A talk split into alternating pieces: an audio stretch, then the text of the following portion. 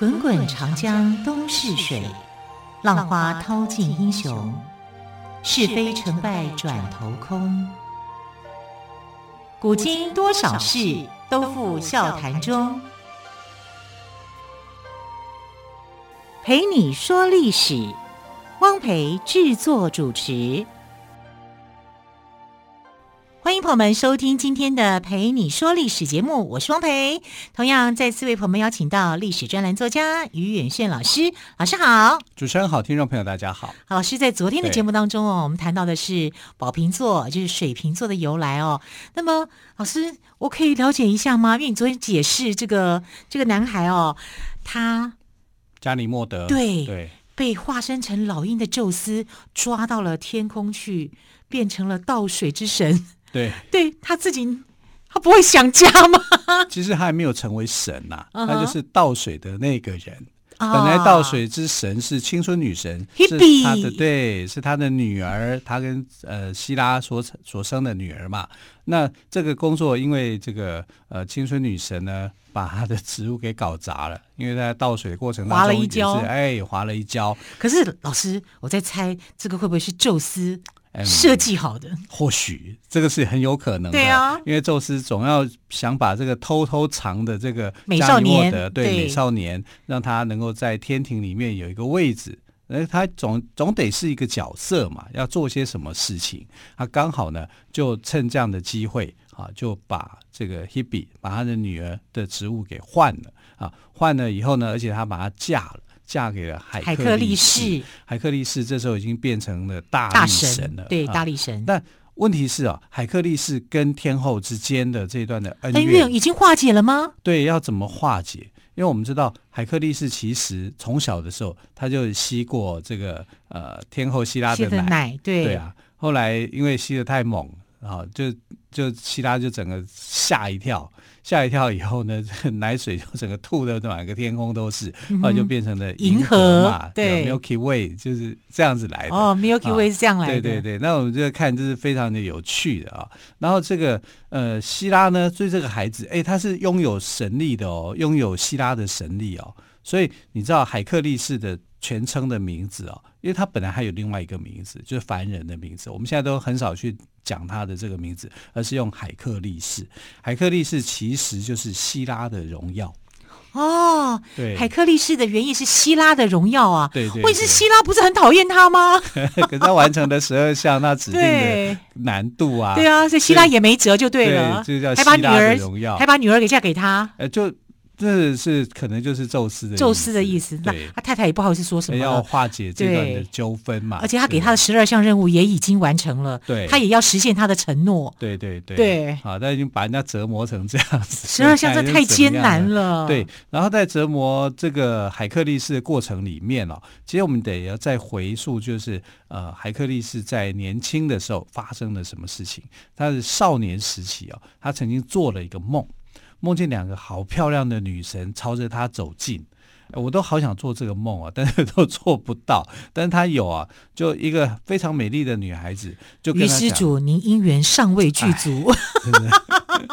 其中一个美丽的女神就对海克力士讲说：“如果你选择了我啊，你就会有一生的这个荣华富贵啊，然后呃，你会非过得非常的优雅跟美丽。”啊，反正就是所有的美好的事情都会在你的生活里面出现啊。另外一个女神也跟他讲说，啊，那这个那那个女神跟那个另外一个女神不一样，是她身穿着铠甲，而且拿着宝剑。她说，如果你选择我的话，我会给你智慧跟勇气，面对一切的挑战。不过呢，你会尝尽各种的苦难，但最后你会有最丰美的结果。啊，就海克力斯要在两个美丽的女神当中做选择，你会选择谁呢？我会选择前者。哎、欸，我想我也会选择。对啊，还还要受苦受难的、啊。如果你选择我，我会给你世界上的美丽与任何你想要的名利。这个多好啊！哎呀，对对，我这是小鼻子小眼睛。我也是。所以我们不能成为大神，我们只能成为凡人。对，你我皆凡人。哎，海克力士的选择啊，就非常让我们觉得大吃一惊，是他竟然选择那个穿铠甲跟拿宝剑的女神。啊，那所以他要接受智慧与勇气，面对一切的挑战。但是呢，他尝尽了各种苦难，最后尝到了最丰美的结果。他一定要去接受这个苦难吗？对，对，我们都怀疑，我们的问号就来了啊！但是希腊人就喜欢这种的啊，就是有勇气去挑战各种的。那我们两个就是很东方的想法，啊、对，名利双收就好，恭喜发财，对，对，这样就可以了。没错，没错。啊，那他不行啊，他就是要去选择这种艰困的这一条路。那这两个女神呢，你当然很容易猜出来了。第一个美丽的女神就是阿芙罗代替，就爱神啊。第二个，呃，穿着铠甲拿着宝剑，那就是智慧女神雅典娜嘛。所以她选择了雅典娜。那雅典娜后来也变成了他的守护神啊，他是真的在守护他的啊。可是他有他的这个天命啊，跟他的一个命运啊，他的命运呢就是悲惨嘛。因为那时候有一个命运的预言，就是说，呃，海克力士在世界上任何活着的人都没有办法打败他。这句话就有问题了。活着的人是没有人可以打败他的，所以的意思是说，死的人有机会来反扑喽。对，所以他最后被一个死去的人打败的。哇，死去的人怎么能够打败啊？他都死了啊。对呀，啊，这个死去的人是谁呢？他就是半人马族的啊，一个这个。呃，半半人马族被视为是兽族，对不对？哈、嗯，那兽族里面一个叫做涅索斯的，涅索斯这个人呢，啊，非常非常的痛恨海克力士。为什么？海克力士曾经在一次的这个呃风波里面，把半人马几乎杀光，所以他们结下很深的仇。他们那时候不是去喝酒嘛，然后就是呃，还因为这样子射杀了，射中了凯龙。然后凯龙被他的箭射中，求生不能，求死不得，因为他他是不会死死的，不死之身。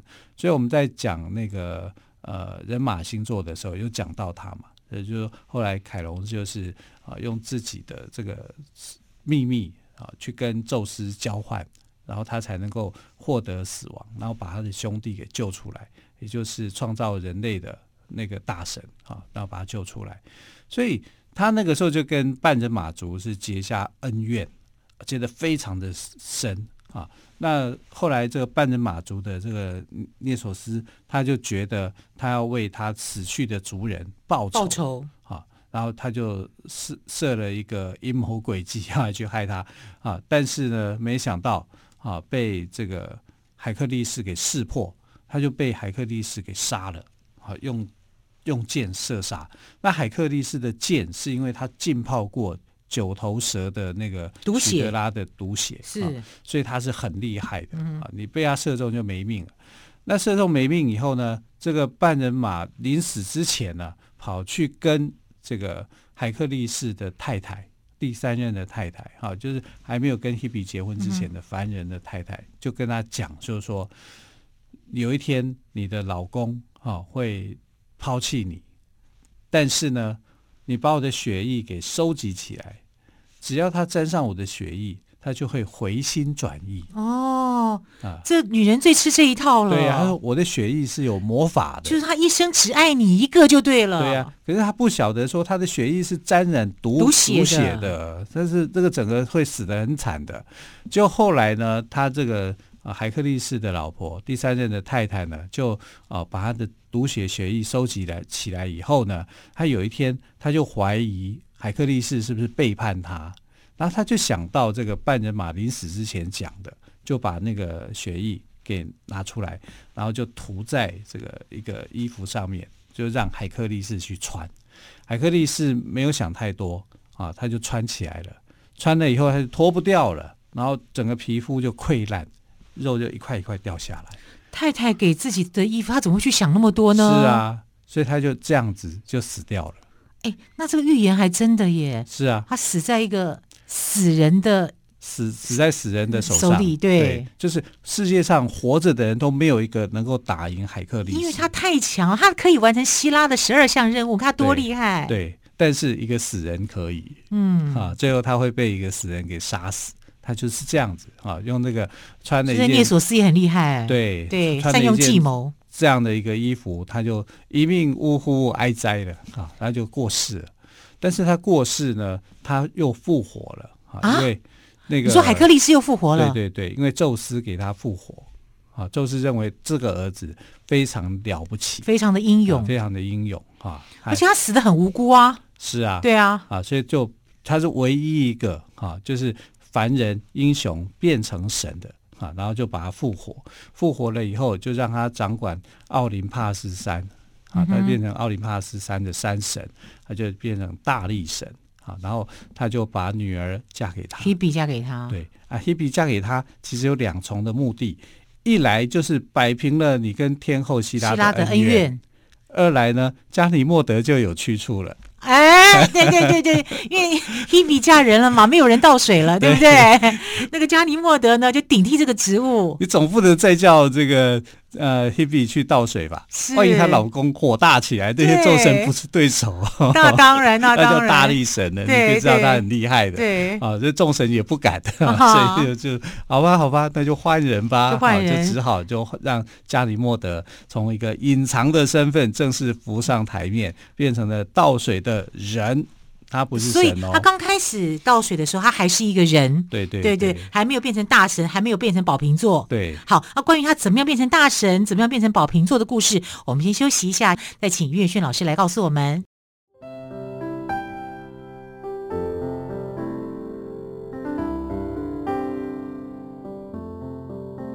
听见台北的声音。拥有颗热情的心，有爱与梦想的电台，台北广播 FM 九三点一。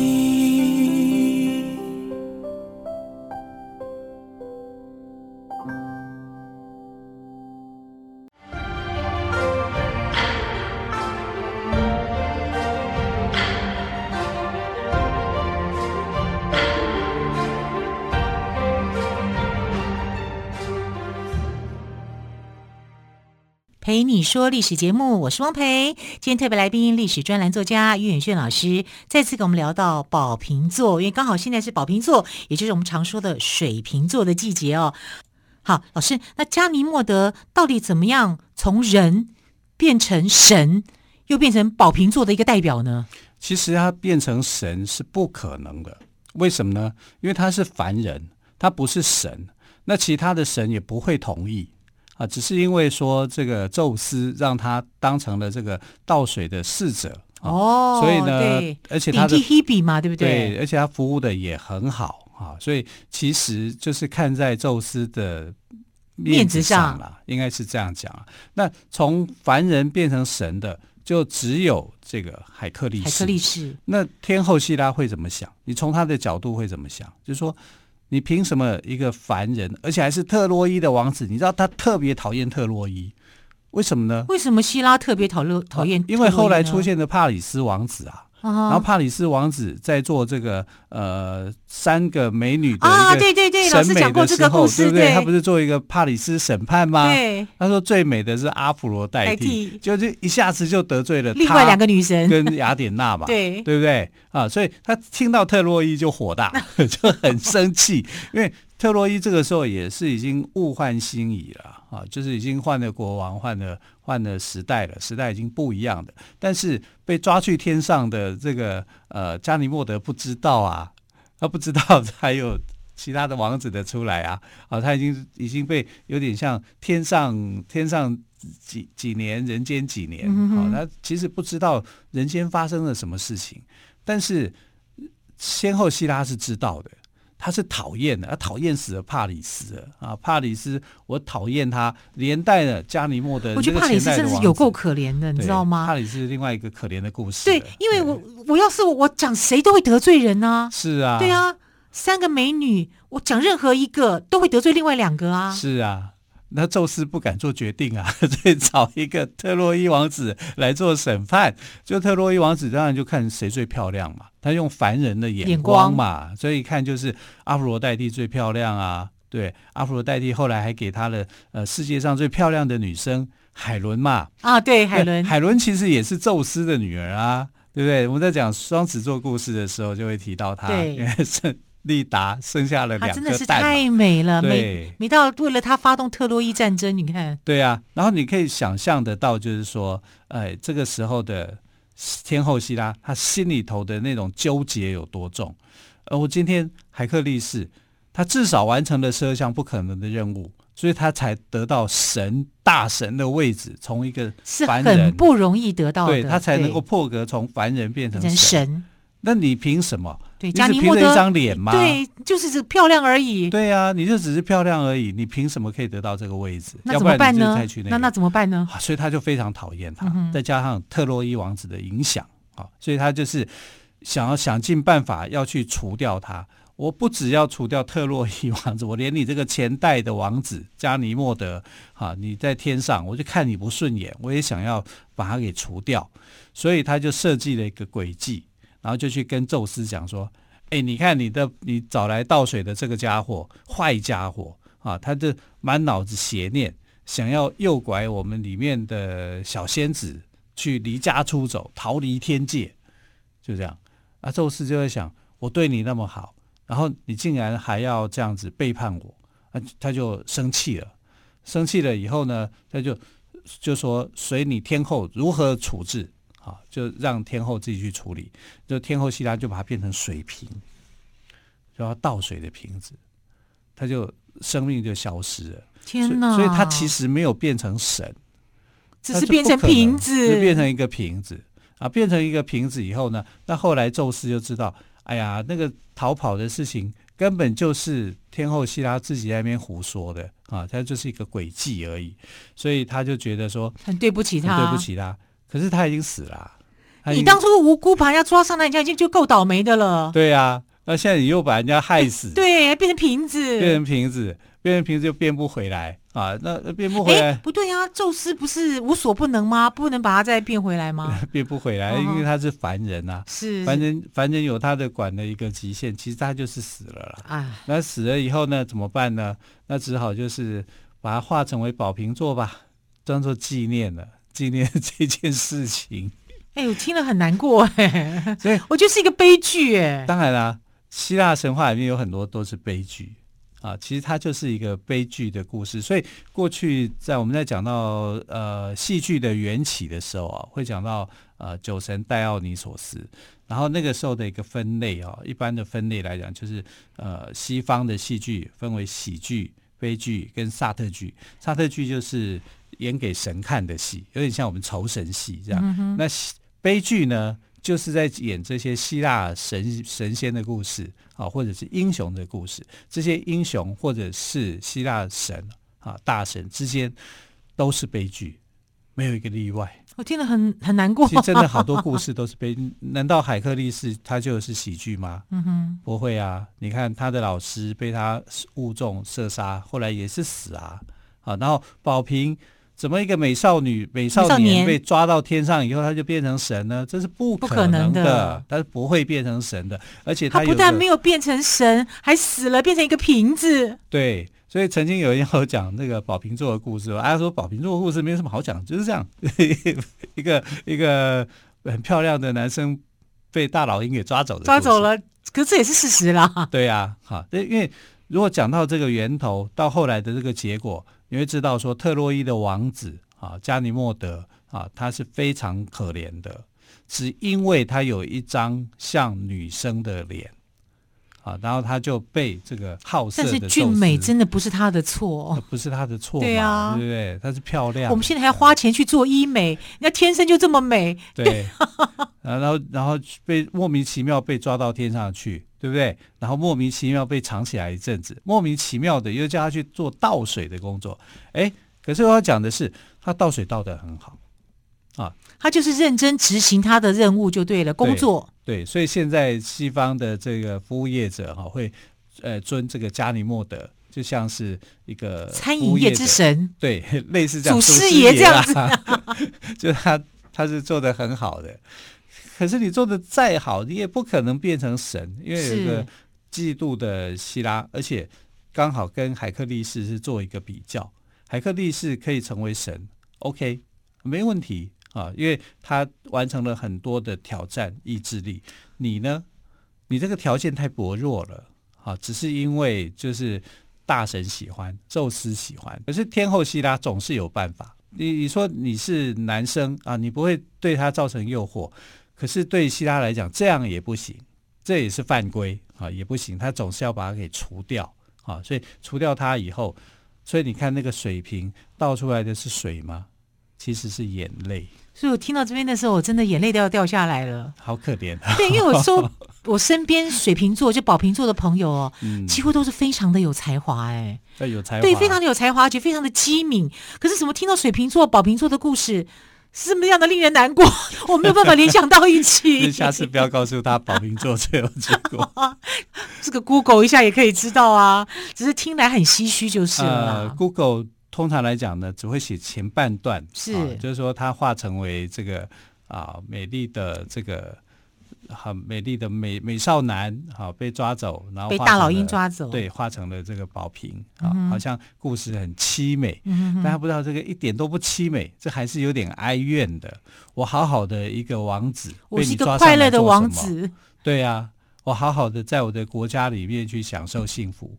可是这个故事，你看到后来是希拉就会觉得说，特洛伊的人啊是他讨厌的，他同样的他就讨厌特洛伊的王子，他就要帮助特希腊去打败特洛伊。可是如果回到历史哦，我们知道说特洛伊战争还是有它的呃台面下的很多的这个缘由啦，因为他其实是为了要希腊人要争取呃抢夺那个特洛伊的利益。特洛伊是一个很重要的，在当时很重要的一个商贸易的一个港口，啊，所以如果希腊人占领了特洛伊以后，啊，他跟在这个北方的国家之间的那种贸易往来啊，会更富庶，会更密切。所以呢，所有的一切战争，包括古代的战争，都有它的原因的。而且特洛伊这一仗打了很长，总共打了十年。十年的时间呢，就让整个这个特呃特洛伊后来是整个被灭掉。灭掉以后呢，这个国家的人呢、啊、就逃跑逃亡，逃亡到哪里去？逃亡去意大利。